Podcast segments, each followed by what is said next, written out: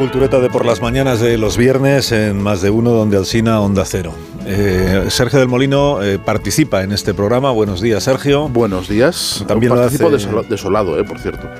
Eh, Desolado. participa desolado en este programa. También Sí. lo hace Guillermo Altares. Willy, buenos días. Hola, ¿qué tal? Buenos días. Que Bueno, participa es mucho decir, hace lo que puede. Hace lo que puede, pero no está desolado, a diferencia de Sergio del Molino. Nacho Vigalondo, ¿Qué buenos tal? días. Nacho. Buenos días, feliz año. He sido el instigador de este Uy, feliz año, por feliz. cierto. Feliz año. ¿Y por qué estabas desolado? También para ti. ¿Pero qué más da? ¿Sabías que esperaba este, esta No, burbuja no, de estoy, humor? estoy desolado por, por la desaparición de la ínsula. Eso para que lo. Ah, por la, Claro. de la ínsula. Porque ya no sabemos Estaba contra, insulado. ya no sabemos contra quién hacemos la cultureta ya. O sea, Pero bueno, vamos a ver. Bueno, hola, Rosario. Hola, buenos Hola, días. Mon, buenos días de nuevo. Estoy recogiendo los pétalos de los crisantemos que ha dejado tras de sí la huella memorable Pero si de del Borja molino, Semper. del molino fue invitado a la ínsula y se Sí. deshizo en elogios y en azúcar a la Pelota. ínsula, a sus habitantes. Pero claro. Brindó por la eternidad de la ínsula ¿Cuánto para que no desaparezca Tampoco tanto, nunca. y ahora tampoco viene tanto. aquí. Tampoco tanto. De verdad, cuánta hipocresía. Así Tú es. También y no estaba de promoción de nada. Tú también fuiste invitada a la ínsula. y fue ¿eh? bastante ¿verdad? pelota también. Sí. Muchísimo. Y no estaba vendiendo nada. ¿Ves? No recuerdo, sí. Willy, sin embargo, como nunca fue invitado a la ínsula, Nunca pues ha mantenido su ínsula. posición contraria al programa. No, no, yo siempre ¿Cómo estoy se va a rellenar el Ah, por hueco? eso no te invitaron, porque tú vas a favor. ¿Cómo se rellena ahora el hueco de la fístula? ¿Qué planes hay? De la fístula. Ha desaparecido. Yo aprovecho para que el programa termine para insultarle. Aunque podríamos hacer algo que se llamara la fístula a partir del Hombre. viernes que viene. Sí, seguro, es un nombre con mucho atractivo entre Mucho la audiencia a las 9 de Hay la mañana. escritores sí. que en sus Mucho memorias han dejado mucho escrito sobre fístulas, Sí, sí. de mucho éxito. ¿Y de qué trataría? Programa llamado La Fístula. Programa incómodo, Habría que traer un cirujano. programa de incomodidades. Con- eh. No, es por desmentir. Flotadores en los asientos. Es por desmentir que la cultureta vaya a ocupar el espacio de la ínsula. Pues eso queremos. Está descartado. Pues Ya Estábamos ya tomando posiciones. Tú te lo pierdes. Queremos invadir la isla. ¿Qué va a haber? ¿Tiempo de tertulia? Pues no. lo, y lo dices tú. Es verdad, te, te doy la razón, Carlos. Que le parezca mal una tertulia a quienes se ganan la vida con la tertulia es una cosa que nunca podré entender. Morodo me dijo hace 12 años, Carlos. ¿Quién? Morodo, Carmen Morodo, Hace Sí, me 12 lo años. recuerda. Hace 12 años. que las ¿En qué día? tertulias estaban acabando. En 2010. Por suerte para Mordó, no. Han acabado. Hay que aprovechar estos, me dijo, est- estos últimos resquicios de las tertulias porque se están Eso en extinguiendo. la SER lo decían en el año 1994. 94, pues eso. Aún no las hacían y decían es que no las hacemos porque no tienen, no, No- tienen no sentido, ni futuro y además es como Mm. la degrada. Bueno, perdón, estoy hablando de más. Eran los que estaban entonces, ¿no? No, pero de la SER podemos hablar mal, ¿no? Pero eran los que estaban Hombre, entonces. a, que fal- decían- a falta de la ínsula, de alguien habrá que hablar La mal. tertulia es un género infame para que no tiene que ver con el periodismo y que estaba eh, ma- matando la radio. Al año, a la temporada siguiente empezaron a hacer tertulias a todas horas. Perdón por este viaje al pasado, sí.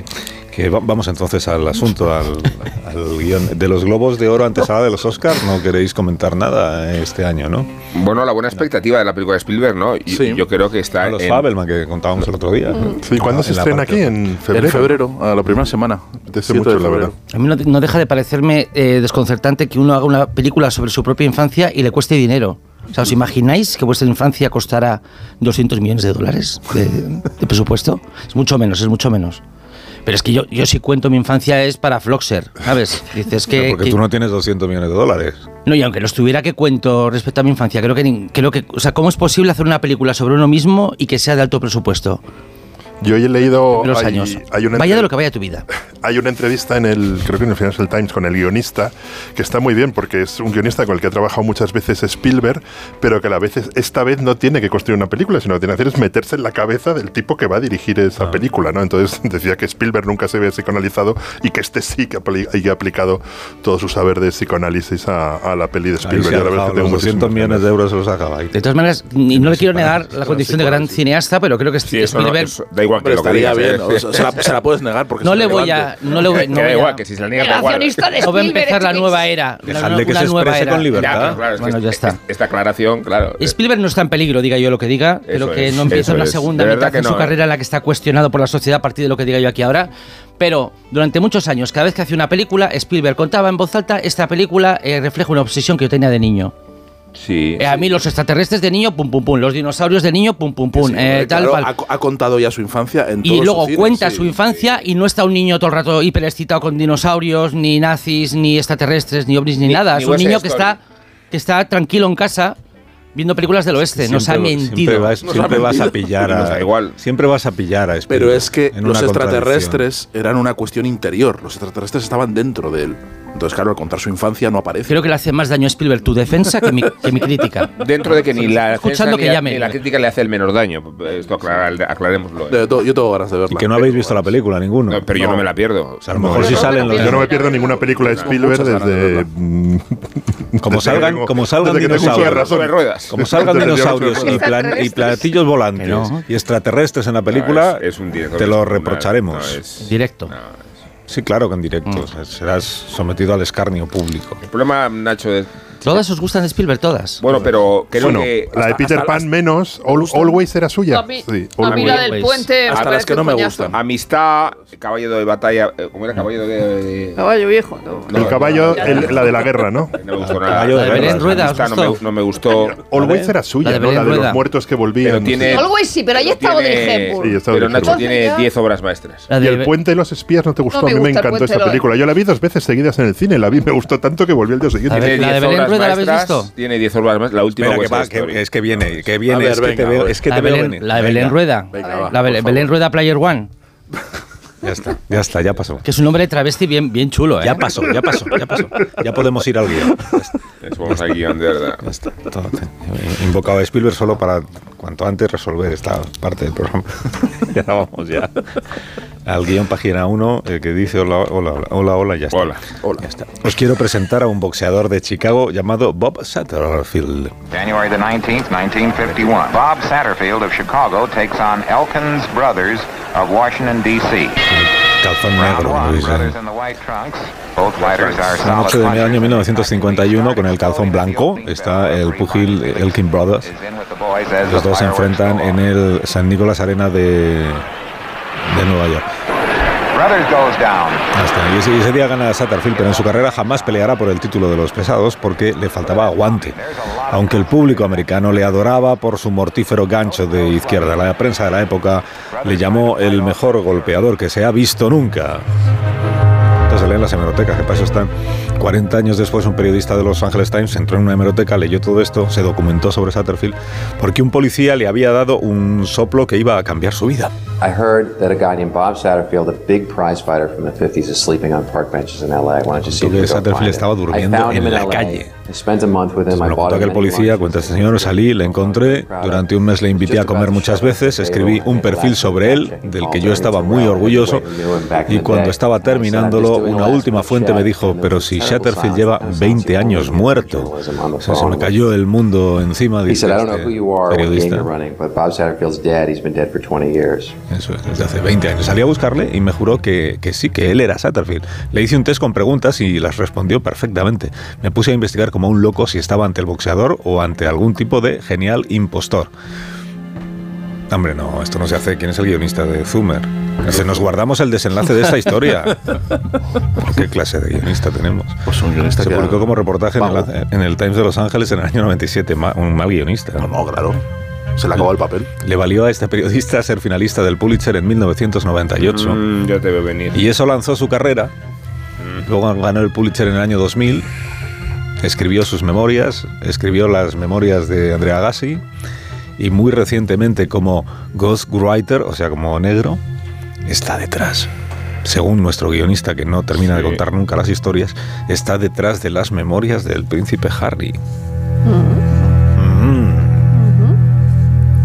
Altares. Que han vendido un millón y medio de ejemplares en un día. Solo, solo en el Reino Unido y en Estados Unidos. Millón y medio de ejemplares. En, un- en un día, sí, sí, es el, el- el libro que más se ha vendido en, en un día, solo en Estados Unidos y en, y en Reino Unido. Es Pues sí. posible que en el mundo sean dos millones de ejemplares así. Y en, y España- y en- y en España, a partir, pirateado. Está pirateado, pero a partir de, a pesar del- de estar pirateado, desde que se supo la filtración, eh, duplicaron la tirada. La tirada inicial, o sea, hay en circulación el doble de ejemplares de los que, de los que y- estaban previstos. Y, y Moringer, que es el, el- bueno, es, eh, o sea, no es oficialmente un negro porque, aunque no firma en portada, sí sabe que se ha hecho con él, como ocurrió con las memorias de Andrea Gassi, que fue un libro que realmente tu- tuvo tanto impacto, eran unas memorias tan, tan, tan, tan buenas, que por eso le contrató el, el príncipe Harry o su editorial para hacerlo.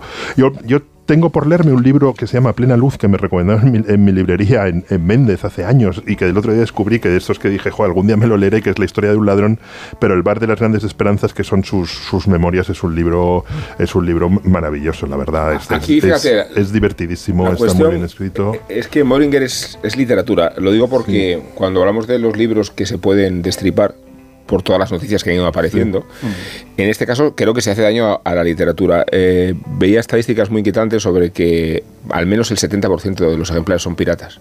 7 de cada 10. O sea, se, piratean hasta, hasta ese extremo.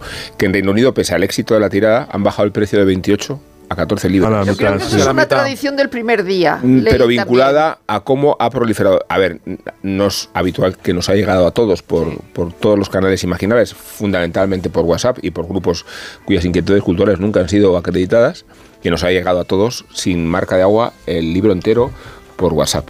Y es verdad que esto preocupa mucho porque descifra hasta qué punto la piratería puede hacer mucho daño en circunstancias tan extremas. Pero también hablaba yo con algunos editores de Penguin, bueno, lo edita Plaza de Janés en España, y, y mencionaban que el libro esté en permanente actualidad, como lo sigue estando, es una fuente de publicidad y de divulgación gigantesca. Claro, además, el, el- el bar de las grandes esperanzas es la, la historia de una familia dis- dis- disfuncional, de un abuelo mm, eh, loco, un padre ausente y maltratador. Y, y- y claro, la, la historia de Harry, por lo que hemos leído, yo el libro no lo he leído, es también la historia de una familia disfuncional. Es muy divertido porque todos los grandes periódicos anglosajones han publicado una crítica que van desde el Economist, que dice que se lo puede haber ahorrado, hasta algunas críticas entusiastas. Pero todos reconocen que es un libro muy bien hecho. Es o sea, que, claro, que- claro que que contratar a, a- Moringer ha sido un acierto mm, total. Es ¿no? que O sea, Mori- Moringer ha encontrado una, una forma de, de hacer literatura verdaderamente original, eh, más allá de lo lucrativo y lo espectacular que es, ¿no? Porque es eh, intentar re- resucitar la figura como del pintor de cámara. O sea, es como te contratan a un, a un ghostwriter, a un, a un negro de lujo, eh, de hiperlujo, para... Cobra un millón de dólares Cobra, por los libros. co- cobra más de un millón. Bueno, porque más de un millón, Y- porque son- Cobra un porcentaje del anticipo. Este eran 40 millones de libras que ha pagado Penguin por los derechos en todo el mundo. Pero por cuatro libros, ¿eh? Por 40 Sí, millones por cuatro Pero ahí se suele cobrar, si, si cobra el 10%, que es lo normal y es una tarifa normalita, Son do- son sí. 4 millones de Son libras. siete cifras. Sí, Sí, fijaos o sea, que, o que- sea, o sea, la, la cuestión de Pero, la... pero aparte de lucrativa, lo que decía es que eh, mm, resucita o hace lo mismo que hacían los pintores de cámara, es decir, eh, eh, en, la, en, la, eh, en las monarquías antiguas, ¿no? Que mm, tenías a, un- a un Velázquez, tenías a un Goya, que te estaba haciendo los retratos, y este hace retratos, retratos literarios muy bien hechos, al gusto del consumidor, em, em, encargados evidentemente, pero que eh, donde prima sobre todo el, el talento literario y la fuerza literaria. Fíjate, ¿no? es que hay una- hay una no le contratan para quedar bien ellos, sino para eh, tener una, una biografía contada por Moeringer. Es que hay una colisión entre todo el enfoque sensacionalista que tiene el libro respecto a lo, a lo que cuenta y cómo lo cuenta, cómo perdió la virginidad, cómo se metió la primera raya, porque se vistió de nazi, eh, en la pelea con su hermano mayor, que terminaron en el suelo de la cocina. Los títulos de los capítulos, ¿no? Lo que estás relatando Sí. ahora. Son la- las cosas que destripa el libro y, y que en principio convertirían en poco atractivo comprarlo. Lo del pene congelado. Pero fijaos, eh, poner en boca, en boca, en boca de Harry este, este, este discurso. Lo que sí recuerdo con nítido detalle es el entorno físico, el bosque espeso, la colina con vegetación mordisqueada por los ciervos, el río Dee que serpenteaba a través de las tierras altas, los Shangar imponente con el pico coronado de las nieves perpetuas, paisaje, geografía, arquitectura. Así funciona mi memoria. Esto en primera persona, eh, pones a Harry, no te encaja por ningún sitio respecto a la connotación sensacionalista que tiene el libro, pero demuestra que es una obra literaria. Mucho más. es allá que habría unas- que ver, habría que ver, me, me encantaría ver los brutos, o sea, ver el relato principal de cómo Harry le ha contado esto Y y por cómo eso eso, digo, se transforma en literatura, Sí, ¿no? eso es. Esas notas, eso debe ser maravilloso. ¿Te claro, imaginas a un hooligan de estos de, de, Claro, te imaginas de a Harry Magaluf? diciendo, de pues- Magaluf, Pues, pues un día, un día me levanté una movida, eh, el sol, la hostia. Claro, lo- Ya, en realidad, sí, Eso es un prejuicio, hombre. Claro, lo- hay Eso es un demasiadas- prejuicio. Hay demasiadas entrevistas eh, en televisión ahora mismo para que pensemos que Harry, pese a ser un tonto rombo balicone, es un señor que no, no sabe hablar, es decir, que se, se- se manifiesta bastante, bastante bien y, y con, bast- con inflexiones que quedan muy bien en la televisión. La verdad es que eso Sí. le, está saliendo, no tiene está ningún saliendo mérito, ningún mérito. muy bien. Que Moringer, desde luego, ha encontrado un nicho ahí en ser el Boswell de, de los Johnson que le quieran salir a la, a la, a la calle. Evidentemente es así, porque a, a mí me gusta mucho más las biografías que, que sobre todo la de Agassi, que el libro, que el Bar de las Grandes Esperanzas, gustándome el Bar de las Grandes Esperanzas, pero es verdad que que que yo no sé si hay literatura en el, en el libro, sí la hay, evidentemente, pero yo no sé si yo quiero leerme un libro que me están contando ya y me están recontando Sí, desde todos cuestión. los puntos de vista. No lo sé, no lo sé. Yo creo que hay que, hay que hacer un, par- un parón colectivo y ya Venga, buscar un término, un término que A entre, ver, entre, entre esa cosa y lóbrega y confusa de negro Sí. y esa flipada de ghostwriter, que no sé, que no se lo cree nadie. Hay que buscar. Escritor Pues eso es lo que propongo, que nos sentemos un día, que paremos, ¿no? Que apaguemos. Venga, vamos a parar. Venga, va, ¿vale? vamos a y pensamos qué, pausa. qué término puede haber entre Y a la medias. vuelta de esta pausa desvelaremos cuál es el término consensuado entre los culturetas del programa que sustituirá en adelante, y al menos aquí, a el término de negro o de ghostwri- ghostwriter para referirse a quien escribe algo que luego firma a otro. Sí. ¿no? Esto es. Pues tenemos dos minutos para Bueno. decidir un término. Ahora mismo volvemos. Más de uno en Onda Cero. La mañana de la...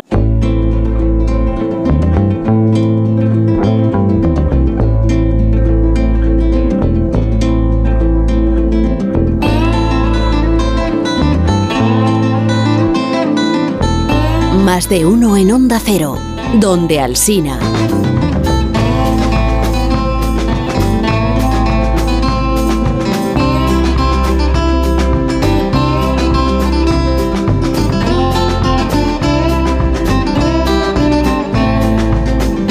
Por mayoría de 6 a 5, la palabra que utilizaremos en adelante en lugar de negro es ejerce tú mismo el vigarón de portavoz Yo- del. Yo propongo que en vez de escritor, digamos escrotor, porque es el que está currando para que el otro esté ahí rascándose. Bueno, vamos a ¿eh? ver, vamos a ver, ¿Qué te vamos parece? ¿Cómo te quedas? ¿Cómo te quedas? Es bastante bueno, ¿eh? Es muy bueno. ¿Verdad que sí? Bueno. es de los Sí. mejores que te he oído. Sí. Sí, sí. Pues eh, para vosotros, es para vosotros. Yo no cobro más por hacer esto, Es ¿eh? de lo, más, de lo más elaborado que tengo. el rato en silencio que estaba aquí con el- la gota de sudor frío cayendo de la frente, imagínate lo que estaba haciendo. Yo no cobro de más, eh, eh, oyente, yo no cobro de más. Yo esto es un regalo. Bueno, vamos al asunto, vamos al asunto que si no el guionista, que por cierto no resolvió eh, la historia anterior del, pero me han dicho que hay una película que No como resuelve lo del El boxeador, boxeador. Si era o no era. Una película que se llama Resucitando al campeón. Resucitando al campeón. No, tengo más detalles de quién sale y tal, pero que va, es la historia esta de, de si era Satterfield o no era Satterfield. Vamos a la otra historia de esta mañana que ha elegido también en nuestro guionista, que empieza con un, un reclutamiento. Atención, atención. Se pone en conocimiento de todos los camaradas de artes gráficas que se han alistado como voluntarios la obligación que tienen de presentarse urgentemente en el cuartel del quinto regimiento de milicias Duque de Osuna 25.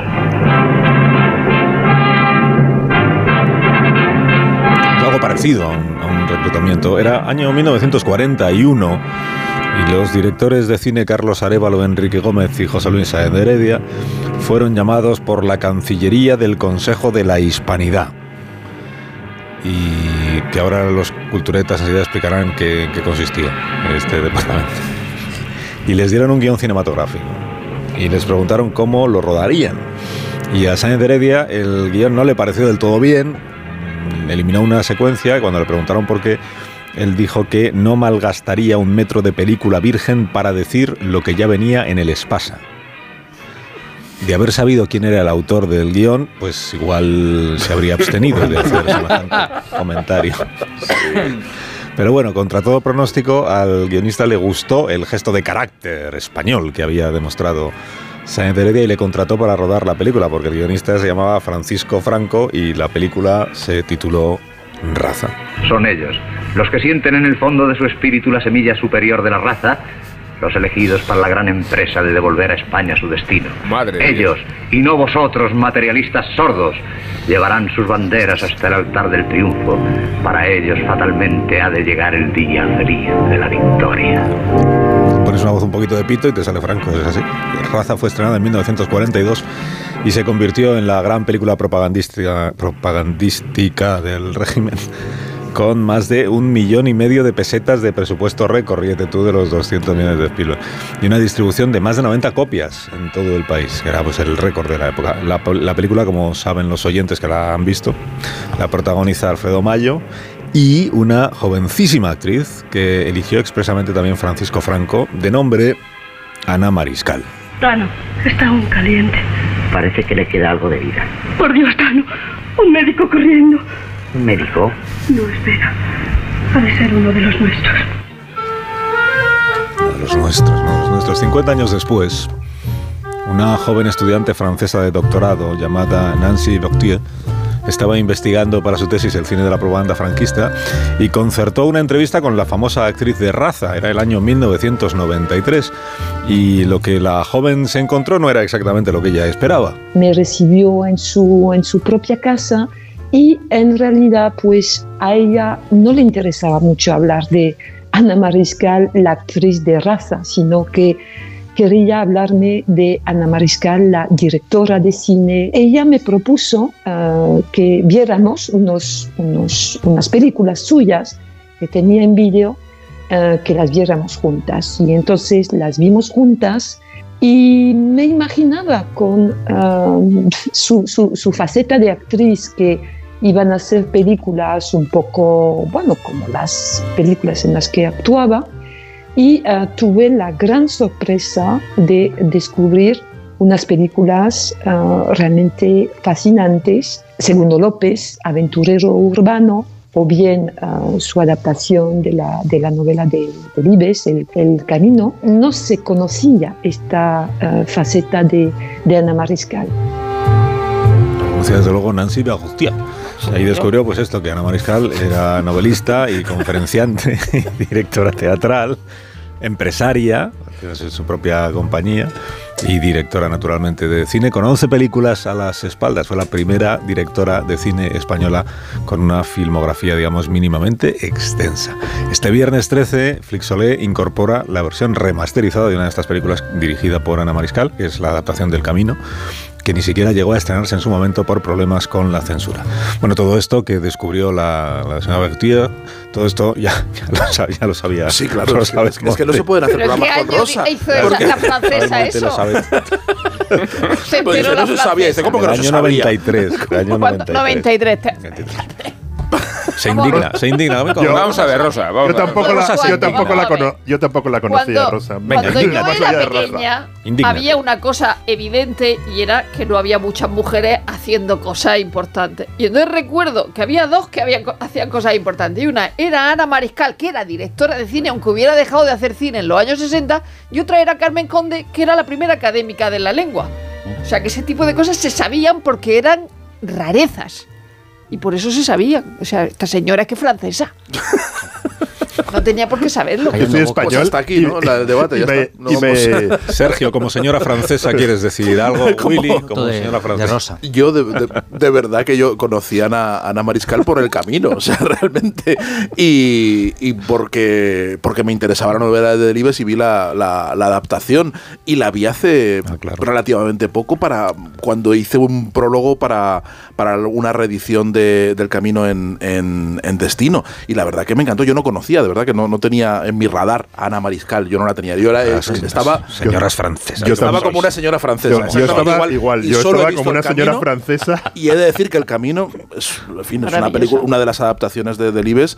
Eh, la gran adaptación de Delibes es Los Santos Inocentes de, de- de Mario Camus, pero El Camino es una, o sea, es, un, es, es una película muy fiel a, la- a una novela que yo creo que además es difícil de adaptar, porque es una novela narrada por un niño eh, que cuenta un pueblo y que, que a veces tiene, en fin, unos, un, eh, un narrador difícil de trasladar a la, a la pantalla. Y creo que es, es- es una película muy simpática y muy. Una película es muy maja. bonita. Es que el hecho de que tuviera problemas con la censura demostraba que no era tanto como se le atribuía una especie de de amazona del régimen franquista y que en su propia cultura y en su propio cine modelaba personajes femeninos que tenían un perfil mucho más comprometido y revolucionario para la época de lo que se podría pensar. Es verdad que hubo un programa en Telemadrid que fue muy controvertido eh, porque se conmemoró el 20 aniversario de la muerte del caudillo, pero conmemoraba en el sentido un poco entusiasta, las cosas como son. Gobernaba el PP, por si hubiera dudas. ¿Qué estás queriendo insinuar? No, y entonces participaba Vizcaíno Casas y la propia Mariscal, y entre ambos convinieron que, hombre, que, que en realidad Franco hizo de España país, un país soberano y libre, ¿no? Eh, bueno, casi uno grande y libre.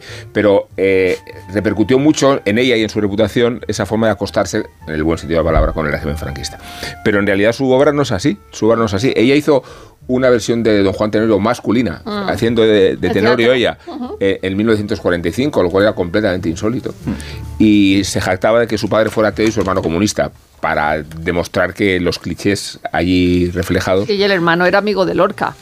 Y, es verdad que su cine como, como intérprete, Raza es la eh, película fundamental, también puesta en la violetera, me parece, y, ese tipo de películas son totalmente contrarias al cine realista, incluso neorrealista que es Segundo López, eh, eh, que, hacía. Es decir, y El Camino, es verdad que, se, que es la primera adaptación y que es muy fiel a a, Delibes, tiene mucha gracia porque se, pone segundo López en la, en la película.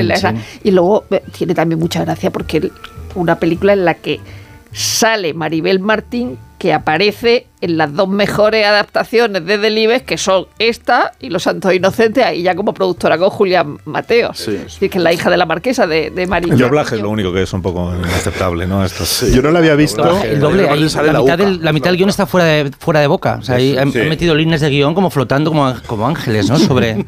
Pero qué bonito ese momento. Y esos niños con voz de señora. Ah, eso sí, no. Con, camisas de punta en blanco y cambios de vestuario. Eso ahora ya no de minuto a minuto. Pero y, Julia Cabalba, como es. Sí cómo, es las dos guindillas la, juntas. La guindilla mayor. Cuando Maruchi Fresno le dice, las feas no tenemos eh, honra. Dice, pero ¿cómo va a ser Maruchi Fresno fea?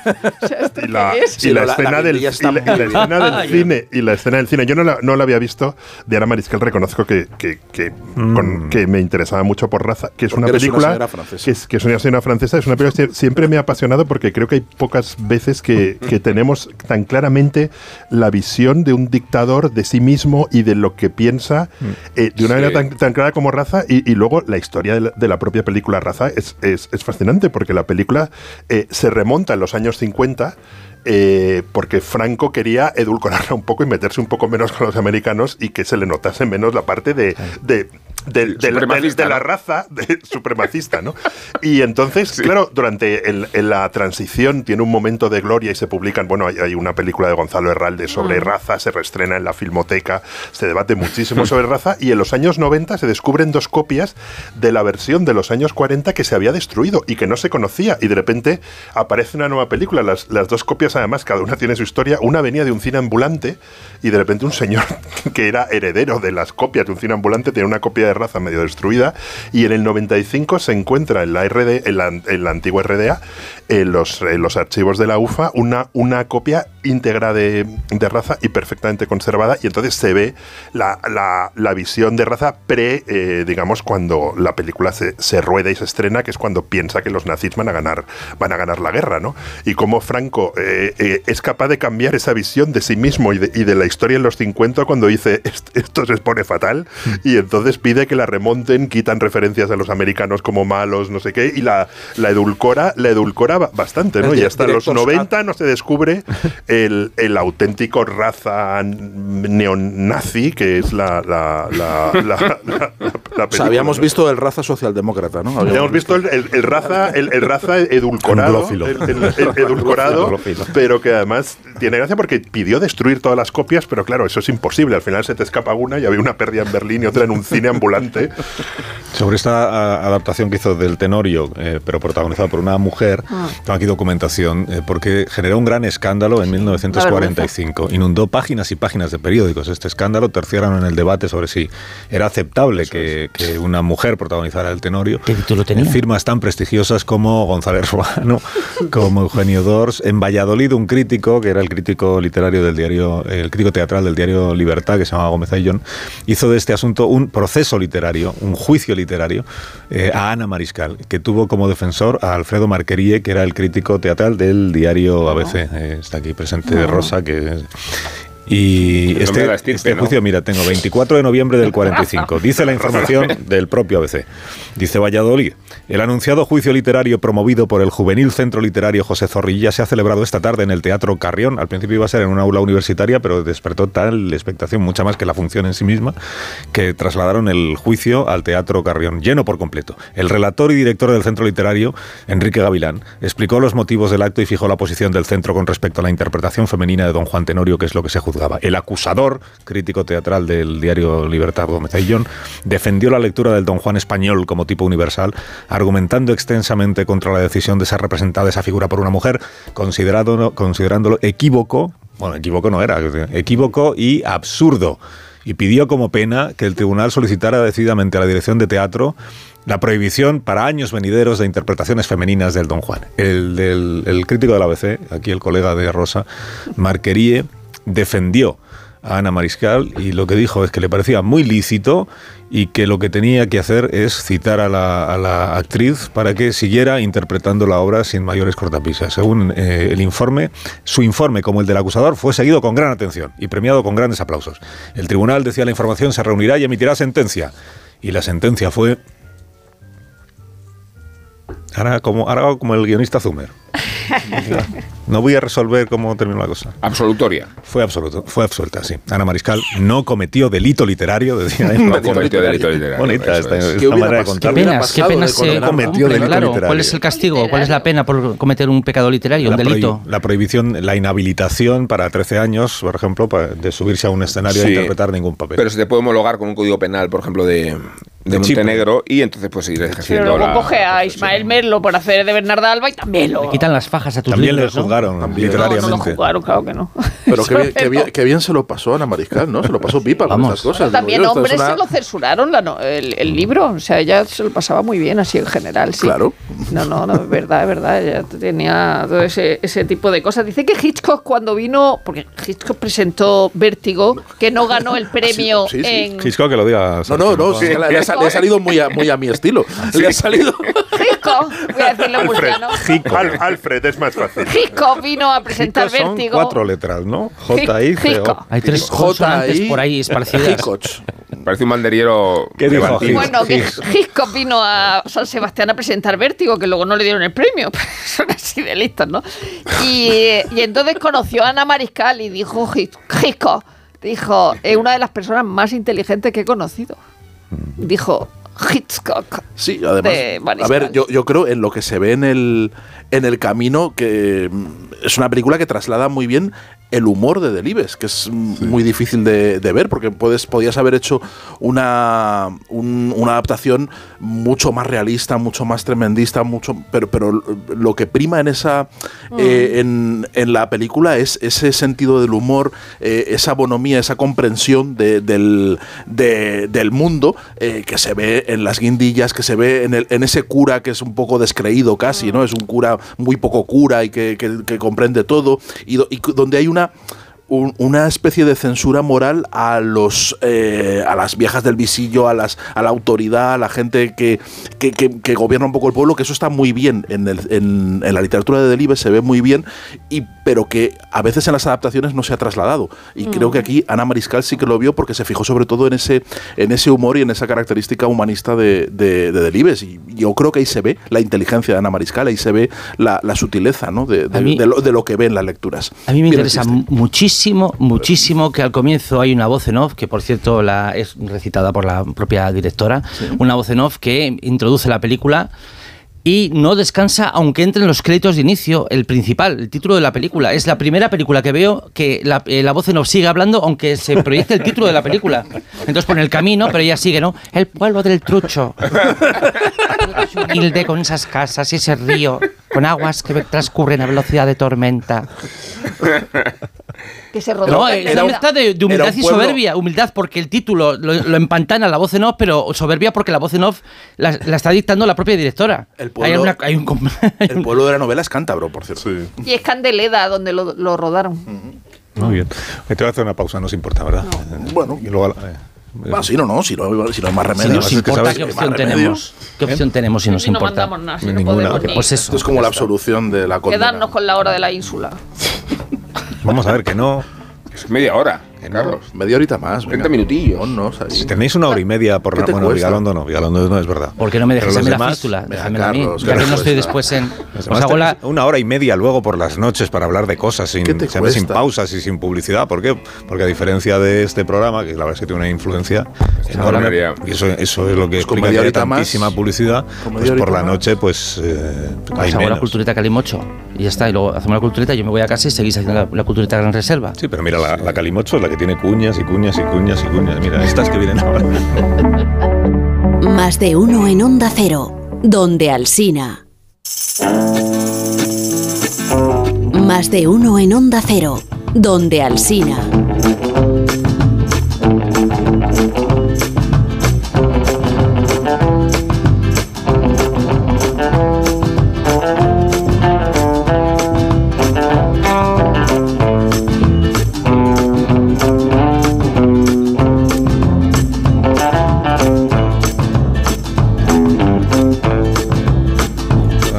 Justificar por qué estáis pidiendo ocupar el espacio de la ínsula. O sea, queréis más minutos, pero para hablar, por ejemplo, ¿de qué? Pues para No, hacer juicios, para hacer Vale. juicios estéticos En, y en media hora lo, valor. en media hora lo liquidamos. De ¿eh? valor. ¿El qué? Bueno, Juicios de valor. ¿Pero sobre qué? ¿queréis más minutos de radio? No, no, No, queremos queremos menos. Compañeros. Con, con media horita mm, va que chuta. Happy sí, Valley. Happy Happy Valley. Happy. Valley. Eso- El primer episodio nada más. Dos, dos. Dos, dos, Dos, episodios. dos. ¿Y de qué? la tercera. Elevo mi, mi reproche, Sí, lo hemos sí. dicho otras veces, a que, La última, ¿no? La a que las plataformas te obliguen a seguir la disciplina semanal. Pero en la visibilidad de la BBC, eh, Ya lo eh, sé. ¿quieres que termine la BBC de ponerlo y entonces nos lo pongan juntos? Pues yo no. Ya, pero que a mí la, po- la imposibilidad de seguir con la serie cuando ya estás metido en ella Ah. me... Sobre todo una semana, da- ¿verdad? Dices, ahora una semana entera Eso hasta el es. otro. Yo muy a favor. Sí, en un juicio yo estoy a favor de la Pues, dosificación. de dosificación de además, De hecho, cuando me gusta eh, mucho, me, eh, Babylon Berlin este año me la estoy dosificando muchísimo. Pues no la he sí, terminado, es que no quiero que acabe, me la voy a ha Es acabado, una cosa como de mortificación, acabado, cristiana, ¿no? Al revés, Sí, te dure más. La la Babylon Berlin ha Pero terminado además la Happy. Valley, como las buenas series inglesas de los últimos años, tiene tan pocos capítulos que es mejor que nos la Son pongan seis, una a ¿no? la Pero semana. cuesta claro. mucho Claro, eh, encontrar series tan buenas, te dura más. Pero a ver, seis te lo ves en dos panzadas, está muy bien. Claro, pues eso es lo malo. Pues Pero lo media que hora de es que me esto, dure un mes y medio. Pero por la mañana. Pero por la mañana. ¿ves? Sí, está ni una pega le ponéis a Happy Valley. Happy Valley, ni una, ni una, Yo una. no Nada, es perfecta. de momento. Es perfecta. Menos aún a Babylon Berlin, si es que se pueden no poner no pegas una vez has puesto ninguna a la otra, pero en la serie es descomunal. Eh, O sea. lleva la ent- entregas hasta el ajuste de cuentas de la SA y las SS. Hitler aparece ya como personaje atmosférico cuando se pensó que igual no llegaba al poder. Y bajo esa trama, la estética, las organizaciones mafiosas que pujan en Ah, Berlín. La recreación el- del el- Berlín Muchos cuartos de Weimar ahí. es, es Es impresionante. impresionante. Sí, es la serie más cara Es de la historia carísimo. televisiva Podemos europea. decir que Happy creo. vale, ¿no? Sí. Happy Valley y Babylon también. Vaya moraleja. Ay, Bueno, qué vocación de escrotor. ¿De qué?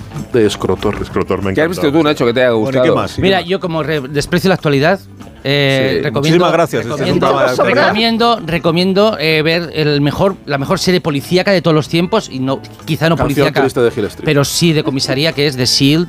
Hombre, claro. Ryan, que es una serie que está muy difícil de, ha estado Por durante mucho favor, tiempo de verdad. muy difícil de ver y ahora está disponible en la plataforma así, Nacho, así de la M no nos dan la media Muy hora de la isla. de No, ver. no, sido- Ahora sí que pareces Ah, una señora no, vamos francesa, ver. hombre. Sí, pues sí, ha estado ilocalizable durante Silver, mucho ¿no? tiempo. Pues Pirata. Estaba en DVD. Igual para vosotros. ¿Cómo que estaba en DVD? Si todo el mundo Estaba en DVD, yo la sí, tengo la DVD. tengo. Si los DVDs ya no existen. Y ahora. AXN, AXN, di que es AXN la ha puesto. Yo no digo Axen, digo Ah. Axen.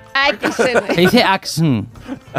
Pues yo he visto, yo he visto en el Nada, cine una. Sí, pues venga, vamos a ver Happy Valley. yo he visto en el cine una película protagonizada por un burro que se llama EO, tonta. que me ha parecido ¿El maravillosa. EO, una película EO. protagonizada por un. O sea, en las dos o tres pantallas donde no echaban Avatar, Sí, eh, echaban una peli protagonizada por un burro que se llamaba EO, que es una película preciosa que recorre la historia de un burro eh, en, en Polonia con muchas aventuras burriles y son está interpretado por cuatro burros de verdad. Aventuras burriles. Y, y alguien Momento, decía está interpretado por cuatro burros de verdad.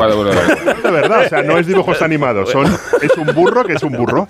No es dibujo animado, no es eh, No, no, la eh, mula efectos Francis especiales. mula. Mula es como la mula. Francis. Y alguien decía que por lo menos uno de esos cuatro burros tenía que tener el, El la Oscar. candidatura al Oscar, al, al- al Oscar al mejor Willy, ¿has actor. visto la conferencia? ¿Has visto la conferencia, ¿La de Willy? No, todavía Ay, no. que- ah, bueno. Y la del. ¿Cuál, cuál la la, del la oso? conferencia, la La de alemana? Banshee. La, Se llama la conferencia la película. la película alemana, sí, pero la pusieron hace mucho, ¿no? Sí, es De 2022. de verdad, antigua. lleváis Y la del oso eh, que consumía cocaína, ¿la has llegado a ver? No, porque esa no la he estrenado todavía, pero eso estoy deseando. Eso Yo, le- estoy yo leí el deseando. guion. Yo leí el guion.